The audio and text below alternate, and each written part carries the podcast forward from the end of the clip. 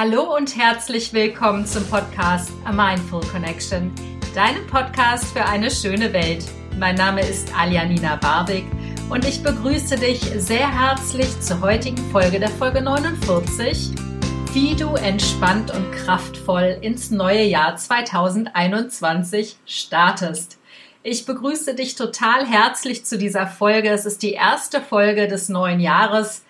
Und der Anfang des neuen Jahres, dem wohnt ja immer ein kleiner Zauber inne. Und ähm, ja, ich freue mich extrem, diese Folge aufzunehmen. Ich weiß, ganz viele Podcasts befassen sich mit dem Thema, wie du gut ins neue Jahr startest und haben ganz viele Tipps und Tricks auf Lager. Ich möchte mit dir einige Erkenntnisse teilen aus dem Jahr 2020, die ich so persönlich für mich daraus gezogen habe und möchte mit dir einige Tipps teilen, wie du kraftvoll in das neue Jahr startest, ohne dich einem ja, Stress auszusetzen, dass du jetzt wahnsinnig viele tolle Jahresvorsätze umsetzen musst. Insofern, ich hoffe, du lässt dich schön inspirieren von mir und ähm, ja, freust dich auf die gemeinsame Reise. Viel Spaß beim Zuhören. Erstmal wünsche ich dir ein frohes, neues, glückliches und vor allen Dingen gesundes neues Jahr 2021. Das Thema Gesundheit war ja im letzten Jahr, im Jahr 2020, ein enorm wichtiges Thema.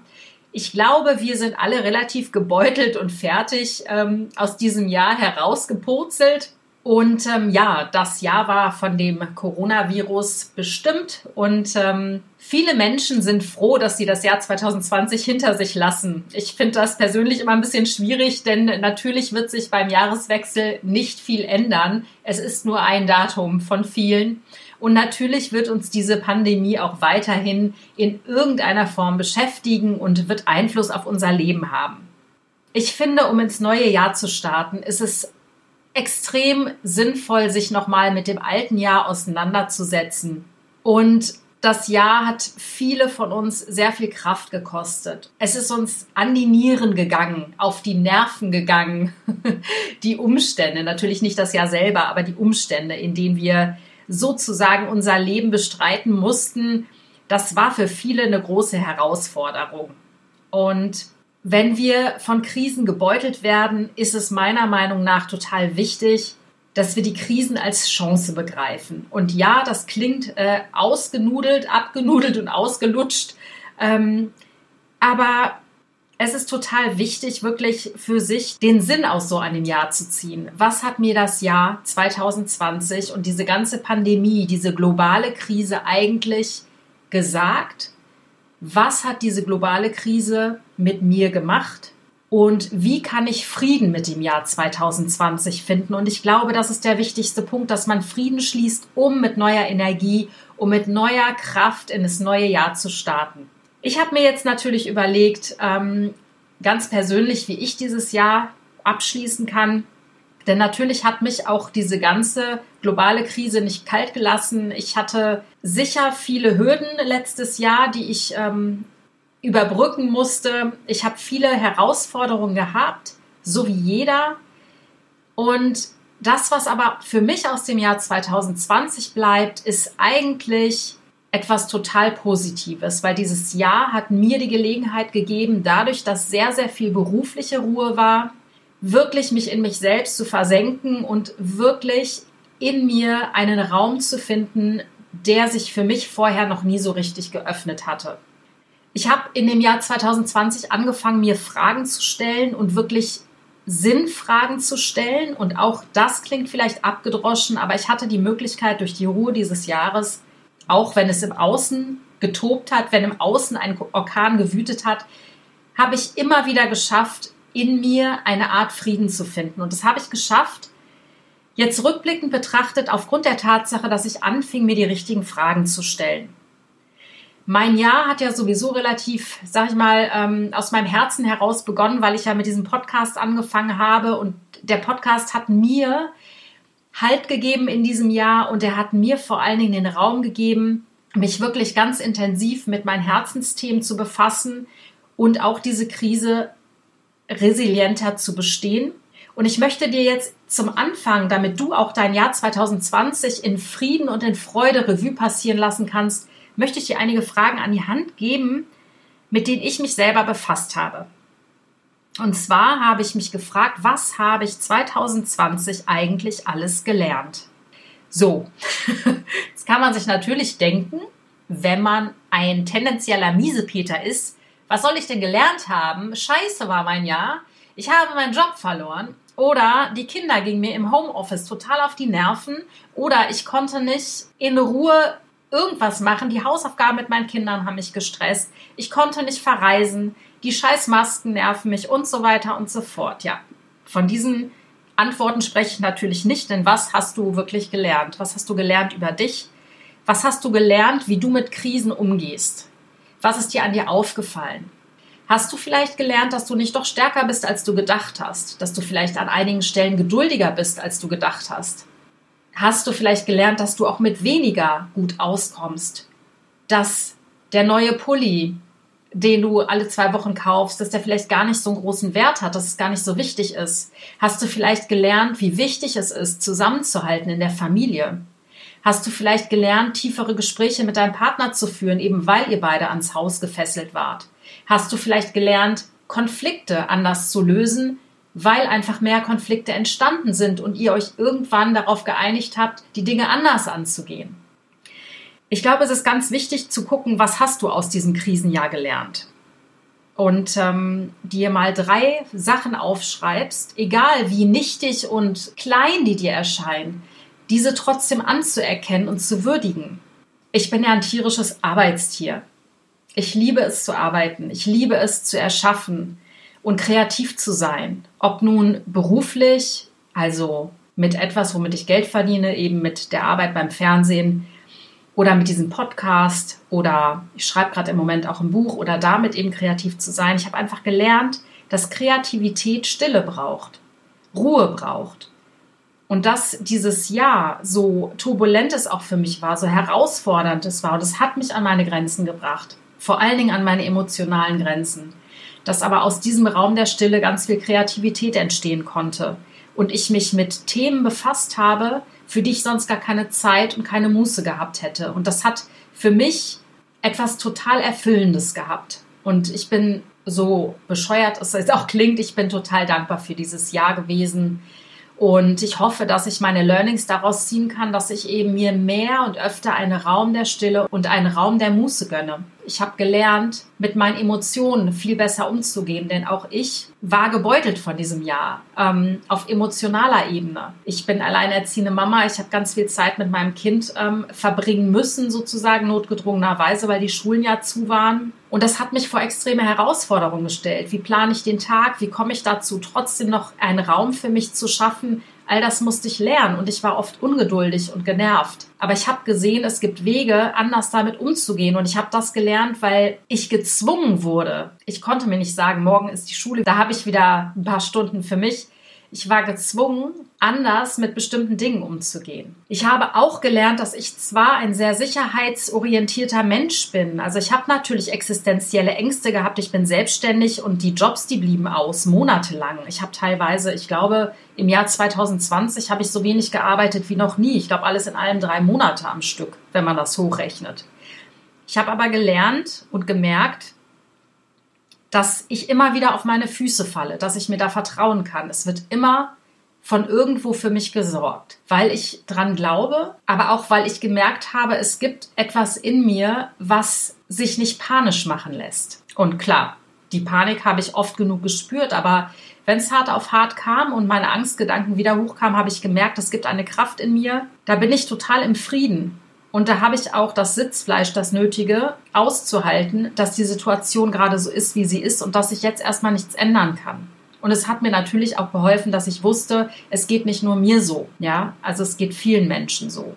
Die zweite Frage, die ich dir gern ans Herz legen möchte, um dein Jahr 2020 in Frieden abzuschließen, ist die Frage, welche Menschen sind unverhoffterweise 2020 in dein Leben gekommen, die dich bereichert haben. Ich habe das auch gemerkt, dass ich in diesem Jahr Kontakt plötzlich zu Menschen hatte, mit denen ich jahrelang oder eigentlich nie wirklich Kontakt hatte. Aus diesen Kontakten und scheinbar aus der gleichen Energie, auf der wir uns zu der Zeit bewegt haben, in diesem Jahr 2020 haben sich wunderschöne Freundschaften neue entwickelt, für die ich wahnsinnig dankbar bin und ich weiß, dass ich niemals diesen Menschen begegnet wäre, hätte es diese Krise nicht gegeben. Als Beispiel möchte ich dir nur nennen, die wundervollen Damen kannst du auch in meinem Podcast hören.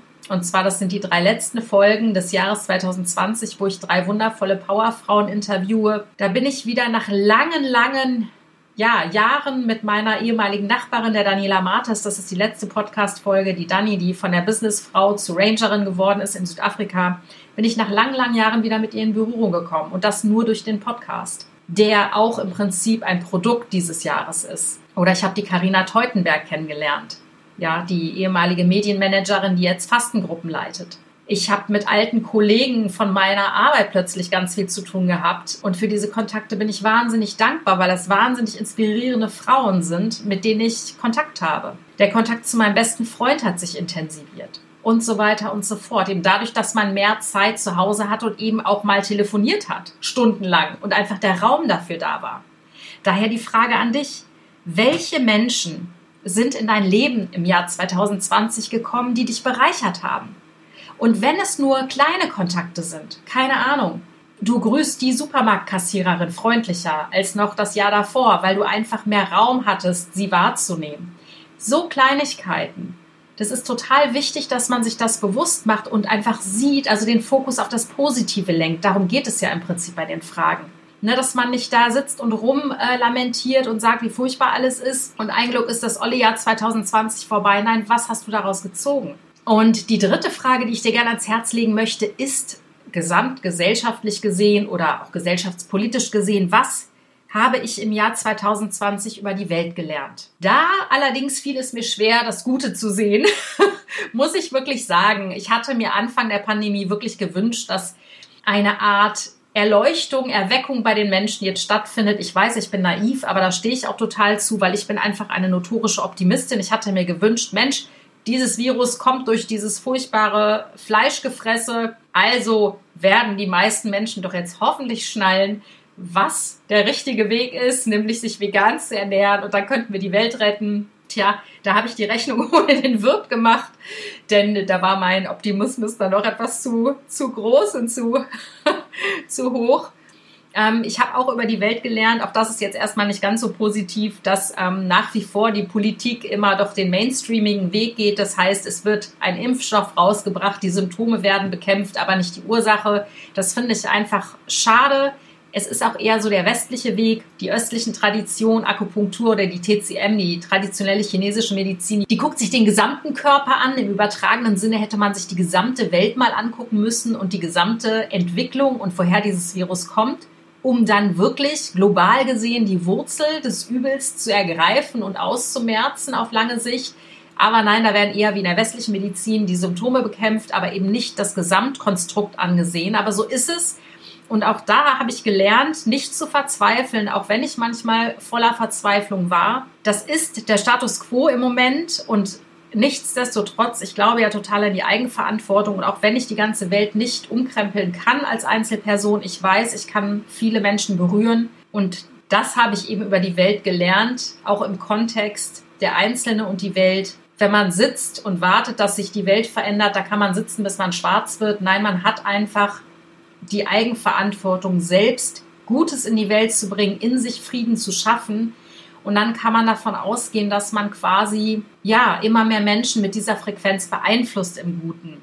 Was habe ich noch über die Welt gelernt? Ich habe gelernt, dass ähm, so eine Pandemie die Gesellschaft spalten kann, dass eine Krise die Gesellschaft massiv spalten kann in unterschiedliche Lager. Das macht mich traurig. Aber auch da, in dem Kontext, habe ich mich gefragt, was sagt denn diese Spaltung über mich? Und wo muss ich mich da vielleicht noch mal klarer positionieren, auch in mir? Wie sehe ich denn wirklich auf diese ganze Sache? Und ähm, für mich ist es ganz klar, dass ich meine Werte abgecheckt habe, welche Werte sind mir wichtig und heilig, die ich wirklich mit Händen und Füßen verteidige. Und das ist wirklich der Wert der Freiheit. Ich habe schon mal in einer anderen Podcast-Folge darüber gesprochen.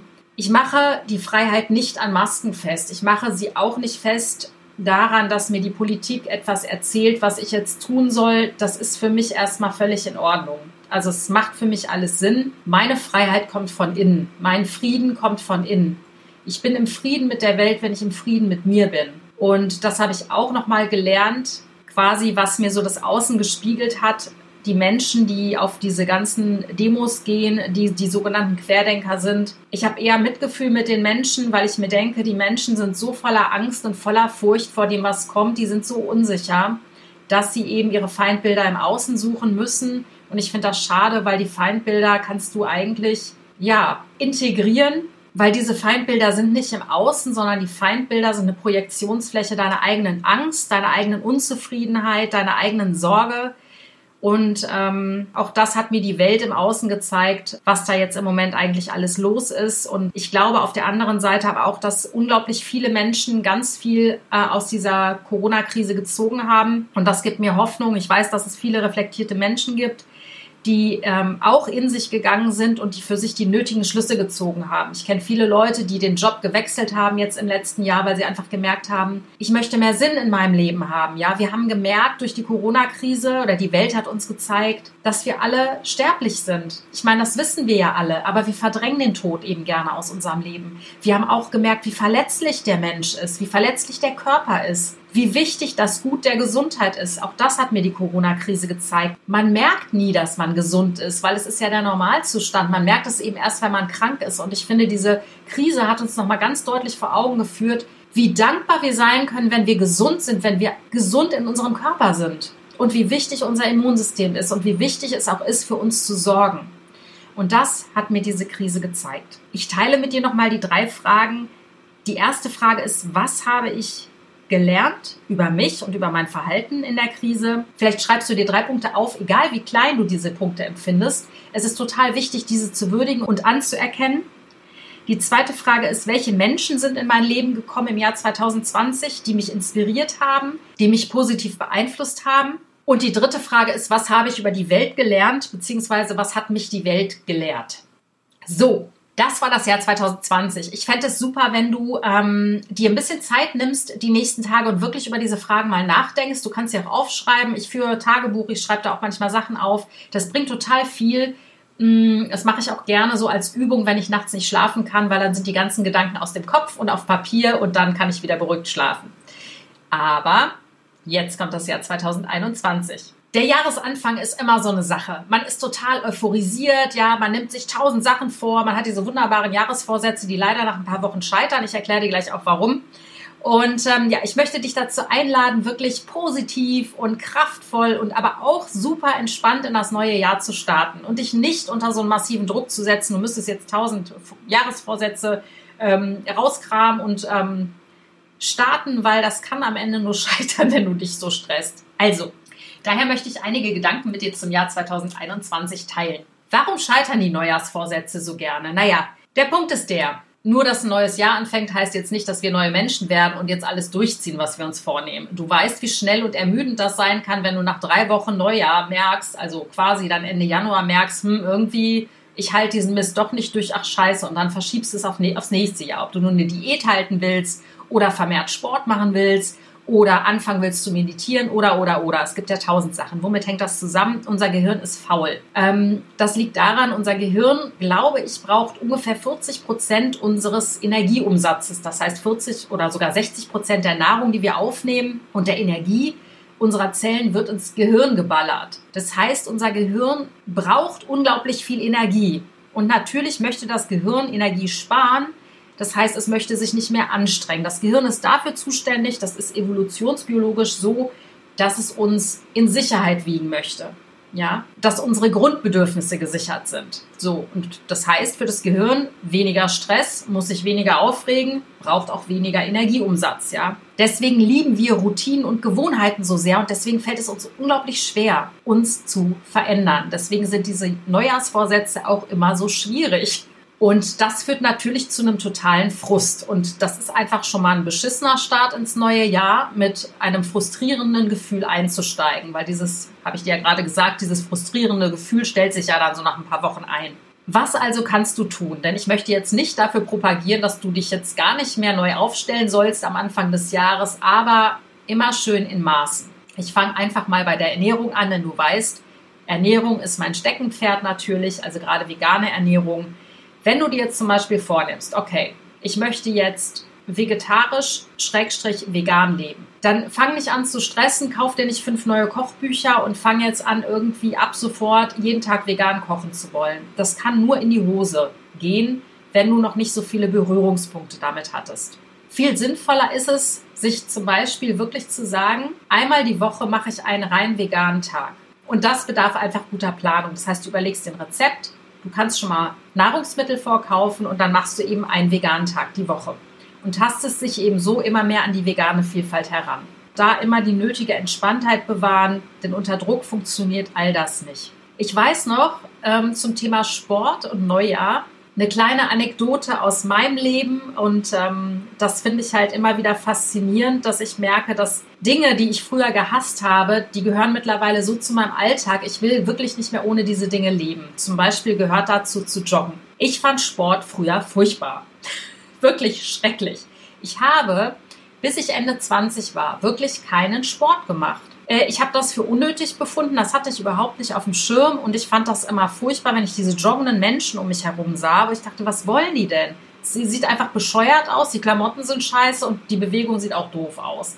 Ich fand das immer hochnotpeinlich, irgendwelche Jogger zu sehen. Und seit 15 Jahren bin ich selbst leidenschaftliche Joggerin. Ich kann mir kaum einen Tag vorstellen, an dem ich nicht laufen gehe. So, wie kam das jetzt bei mir? Natürlich habe ich jetzt nicht von jetzt auf gleich gesagt, ich gehe jetzt joggen, ich werde jetzt die Supersportlerin und ähm, ja, tu meinem Körper was Gutes. Nein. Bei mir wurde es durch eine Krise ausgelöst, dass ich überhaupt mit Joggen angefangen habe. Und zwar, als ich so Mitte, Ende 20 war, hatte ich eine schwierige Trennung hinter mir und hatte Angststörungen, hatte Panikattacken. Und zwar ziemlich massiv. Und irgendwo hatte ich gehört oder gelesen, dass Sport hilft, einfach eben um Stress abzubauen. Ich habe nicht angefangen zu joggen, weil ich dünner werden wollte oder weil ich jetzt erstmal meinem Körper was Gutes tun wollte, meinem Herz-Kreislauf-System. Ich habe angefangen, weil ich mir dachte, okay, ich probiere das jetzt mal aus. Ich gehe joggen und guck mal, wie es mir danach geht. Und siehe da, nachdem ich gejoggt bin, und ich meine, ich bin nicht lange gejoggt, ich glaube, ich habe gerade zehn Minuten ausgehalten. Ich habe damals noch geraucht, beziehungsweise dadurch, dass ich keinen Sport gemacht habe und vorher geraucht hatte, hatte ich null Kondition. Aber auf jeden Fall, so nach 10, 15 Minuten war ich durch, konnte aber in dieser Nacht richtig gut schlafen.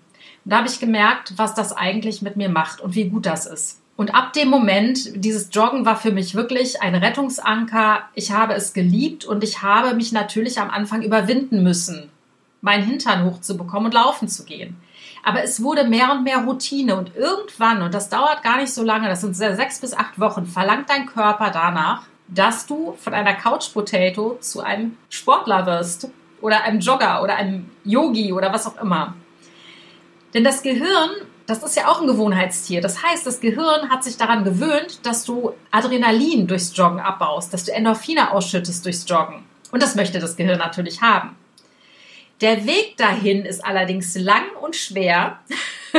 und da brauchst du Disziplin. Aber ich verspreche dir, wenn du Neujahrsvorsätze hast, dich da aber nicht unter Druck setzt, sondern da auch am Ball bleibst, Sechs bis acht Wochen braucht es nur und irgendwann, das wirst du merken, merkst du, dass du diese Gewohnheit nicht mehr missen möchtest. Und das ist das Faszinierende. Wir können unser Gehirn austricksen, aber wir brauchen ein gewisses Maß an Disziplin am Anfang. Deswegen mit den Neujahrsvorsätzen, ob du nur eine Diät halten willst, gesünder kochen willst, vegan leben willst, was auch immer, fang mit kleinen Routinen an, wo du weißt, dass du sie durchhältst. Aber die hältst du auch durch. Das heißt, trag diese Sachen in den Kalender ein. Zum Beispiel jeden Samstag vegan kochen oder einmal die Woche Fitnessstudio oder was auch immer. Ne? Das obliegt ja dir, was du da machen möchtest. Deswegen mach es entspannt und ich sage dir, ich garantiere dir, Übung macht den Meister in der, in der Form. Ich habe das selber so oft erlebt. Wirklich, Übung macht den Meister und irgendwann will dein Gehirn nicht mehr, dass du auf der Couch hockst, sondern scheucht dich quasi automatisch raus. Denn du weißt, dass du dich nach dem Joggen zum Beispiel viel, viel besser fühlst als vorher. Mir geht es halt so. Sobald ich Stress habe, sobald es mir schlecht geht, merke ich, ich habe den Drang rauszugehen, mich zu bewegen. Das ist der absolute Wahnsinn. Das war für mich ein totaler Gamechanger, joggen zu gehen. Und ähm, ich bin so dankbar, dass ich das für mich entdeckt habe. Und ich muss manchmal immer noch über mich grinsen, wenn ich mir überlege, wie ich jetzt durch den Park jogge und wie despektierlich ich über die Jogger vor 15 Jahren gedacht habe. Bin mir sicher, einige denken auch bescheuertes Zeug über meine Art zu laufen, aber ist mir egal. Das war Tipp Nummer eins. Stress dich nicht mit den Neujahrsvorsätzen. Ein zusätzlicher Stressfaktor Und da solltest du wirklich mal gucken, dass du deine Gedanken beobachtest. Ist das Wörtchen müssen? Ertappst du dich nicht auch oft dabei, wie du sagst, liegst doch im Bett, ich muss heute arbeiten gehen. Oder äh, ich muss noch einkaufen gehen. Oder äh, ich muss zum Arzt gehen. Das Wort müssen stresst uns massiv. Denn das Wort müssen gibt uns das Gefühl, keine Wahl zu haben. Und mal ganz im Ernst, wer zwingt dich denn dazu, arbeiten zu gehen? Wer zwingt dich denn dazu, einkaufen zu gehen? Wer zwingt dich denn dazu, zum Arzt zu gehen? Atme jetzt mal kurz ein, dreimal. Tiefe Atemzüge nehmen. Eins, zwei und drei. Und dann sagst du dir jetzt mal, ich muss heute arbeiten gehen. Und dann spürst du mal in dich rein, was dieser Satz mit dir macht. Merkst du's? Der stresst, oder? Der Satz, ich muss heute arbeiten gehen, stresst tierisch. Das ist ein Zwang, das ist ein Druck, das gibt einem das Gefühl der Enge, das gibt einem das Gefühl, dass man keine Wahlmöglichkeit hat. Und das ist totaler Bullshit. Wenn du den Satz änderst in ich darf heute arbeiten gehen, das Wort dürfen, das gibt dir die Freiheit zu wählen. Das Wort dürfen impliziert, dass es ein Geschenk ist, dass du arbeiten gehen darfst. Denn ganz ehrlich, hättest du deine Beine nicht, könntest du nicht arbeiten gehen. Wärst du nicht gesund, könntest du nicht arbeiten gehen. Wärst du nicht intelligent, könntest du nicht arbeiten gehen. Es ist total wichtig, sich da mal zu hinterfragen, wie man seine Wörter benutzt. Und das Wörtchen müssen, das ist mir so in den letzten Monaten so stark aufgefallen. Das ist der totale Stressor für deinen Körper, für deinen Geist, für deine Seele. Oder zum Beispiel, wenn du morgens aufwachst und denkst, oh, ich muss aufstehen. Äh, allein das macht dir sofort schlechte Laune. Nein, du darfst aufstehen.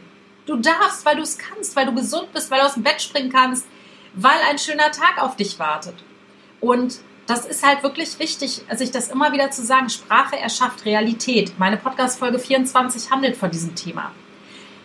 Die Art, wie du sprichst oder auch wie du nur denkst, macht ganz viel mit unseren Emotionen. Und du bringst deine Wirklichkeit in die Welt über die Sprache. Also wie wäre es, wenn du jeden Morgen aufstehst und sagst, ich darf arbeiten gehen? Da bist du mit einer ganz anderen Laune im Tag. Also das ist wirklich ganz, ganz wichtig. Und das hilft auch dabei, den Stress loszulassen. Und zum Thema Stress noch ein weiterer kleiner Tipp.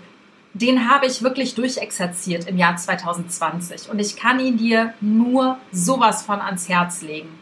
Ich habe mich ganz oft ertappt, wenn ich so eine innere Unruhe gespürt habe. Und manchmal weiß man ja nicht, woher die kommt, ne? aber die stresst einen. Du merkst, du bist rastlos, du bist innerlich irgendwie aufgewühlt und ja, was machen wir dann, anstatt uns damit mal zu befassen und mal mit uns zu sein und uns zuzuhören, was eigentlich gerade los ist mit uns? Wir lenken uns ab. Und ich habe auch so meine kleinen ähm, Mechanismen entwickelt, wie ich mich immer ablenke. Ich habe zum Beispiel total gerne mich abgelenkt mit meinem Handy, so der Klassiker. Online-Dating-Apps. Ja, da ist man innerlich unruhig und fängt dann an, irgendwelche Übersprungshandlungen zu wählen und mal nach links, nach rechts, nach vorne, nach unten zu mischen auf diesen schönen Online-Dating-Apps, weil man hat ja nichts Besseres zu tun. Und schwupps sind anderthalb Stunden über den Tag verteilt vergangen, weil man immer mal wieder nebenher geswiped hat. Ja, schön doof. In den anderthalb Stunden hätte ich was Sinnvolleres machen können mit meiner Zeit. Auch ein bewährtes Mittel, sich abzulenken von dieser inneren Unruhe Essen, habe ich auch durchexerziert. Auch gerne benutzt als Ablenkungsmanöver diese Alltagsgeschichten, oh, ich muss noch schnell die Wäsche waschen, oh, äh, mir fällt gerade ein, ich muss jetzt doch noch die Toilette putzen, ähm, oh, ich muss noch Wäsche aufhängen. Totaler Bullshit, das musst du überhaupt nicht. Ja, und hier sind wir schon wieder beim Wörtchen müssen. Nein, natürlich musst du es nicht. Du machst es, weil du spürst, dass irgendwas gerade nicht in Ordnung ist, aber möchtest dieses Gefühl nicht spüren. Denn es könnte ja sein, dass das Gefühl, was du gerade spürst, eigentlich voll unangenehm ist. Und jetzt mein ganz heißer Tipp. Ich habe angefangen, auf diese Zeichen zu achten, auch im Jahr 2020, weil ich die Ruhe dazu hatte, mir, mich mal zu fragen, was bedeutet es eigentlich, wenn ich mich innerlich so rastlos fühle. Ja, und dann habe ich mich dann mal hingesetzt und habe mal angefangen zu fühlen. Und ich habe angefangen zu fühlen, insofern, als dass ich geatmet habe und wirklich mal geguckt habe, wo tut es denn weh in meinem Körper? Wo zwackt es denn? Wo spüre ich einen Druck? Wo spüre ich vielleicht einen Schmerz, einen Stich?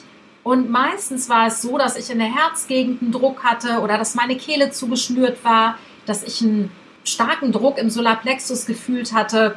Und ähm, ja, das hängt alles damit zusammen, dass ich vielleicht Ängste hatte, komische Gedanken hatte, dass ich vielleicht traurig war oder eigentlich wütend auf eine Person, aber das immer wieder weggedrückt habe im Alltag. Und das verursacht diesen inneren Stress, diese innere Unruhe, diese Anspannung, die man aber gerne weghaben möchte, insofern als dass man anfängt, sie mit Ablenkungsmanövern zu bekämpfen. So geht es aber nicht weg, denn das holt dich immer wieder ein, dieses Gefühl. Deswegen ist es unglaublich wichtig und auch für mich total lehrreich gewesen, wirklich mein Hintern hinzusetzen und zu sagen, ich setze mich jetzt fünf Minuten hin und fühle dieses Gefühl. Und manchmal fängt man da auch an zu weinen und manchmal wird man da auch wütend, ja, aber es ist total okay. Aber sich eben diese fünf Minuten mal am Tag einzuräumen und zu sagen, ich sitze jetzt mal mit mir und fühle. Das ist wirklich auch ein Gamechanger gewesen, weil ähm, ich habe dadurch ganz viele Ablenkungsmanöver bei mir selber aufdecken können und merke einfach, dass ich keine Angst haben brauche vor dieser inneren Unruhe, sondern dass diese innere Unruhe weggeht, sobald ich diese Gefühle, die da zum Vorschein treten wollen, gefühlt habe. Das ist der dritte Tipp von mir für das Jahr 2021, für einen erfolgreichen und entspannten Start. Setz dich mal fünf Minuten am Tag hin und das ist ja nun mal wirklich keine lange Zeit. Also die anderthalb Stunden, die ich bei den Online-Dating-Apps vergeudet habe, die hätte ich auch locker nutzen können, um zehnmal mehr meine Gefühle zu spüren. Aber gut, das möchte man natürlich eher seltener. Ähm, aber ich habe gemerkt, wie heilsam das ist. Und ich habe auch gemerkt, dass ich keine Angst davor haben brauche, diese Gefühle zu fühlen. Denn die bleiben nicht lange. Wenn die einmal gefühlt wurden, und wenn man sich ja mit denen angefreundet hat, dann gehen sie halt auch wieder so. Und äh, ich merke, dass mich die Angst davor gehindert hat, mich damit auseinanderzusetzen, eher als die Gefühle selber, weil die Gefühle selber sind gar nicht schlimm. Und das vierte Werkzeug, was ich dir für das Jahr 2021 gerne mitgeben möchte, ist wirklich abends, bevor du einschläfst, ein kleines Wertschätzungsritual zu machen. Ich habe morgens ein Dankbarkeitsritual. Ich ähm, wache auf und wenn ich die Zeit habe und ich bemühe mich, sie mitzunehmen, fühle ich mal in mich rein und bin dankbar für all die Dinge, die in meinem Leben sind. Und was ich abends mache, das ist wirklich den Tag zu wertschätzen. Den Tag nochmal Revue passieren zu lassen und wirklich zu sagen, Mensch, was habe ich aus dem heutigen Tag mitgenommen? So was habe ich hier rausgelernt. Und das ist einfach total schön, weil zum einen ziehen dann die Tage nicht so schnell an einem vorbei, sondern man besinnt sich noch einmal abends drauf und schließt quasi diesen Kreis von morgens zu abends ab. Und man wird sich auch immer wieder bewusst, wie viel ja, Fülle man in seinem Leben hat, wofür man dankbar sein kann. Und ich kann dir nur sagen, das ist das Beste, so in den Schlaf einzusteigen, weil ja, man schläft wie ein Baby, wenn man sich darüber bewusst wird, wie dankbar man sein kann und wie wertschätzen man es kann, was für Menschen man um sich herum hatte den ganzen Tag, was für nette kleine Begegnungen man hatte, was man wieder gelernt hat.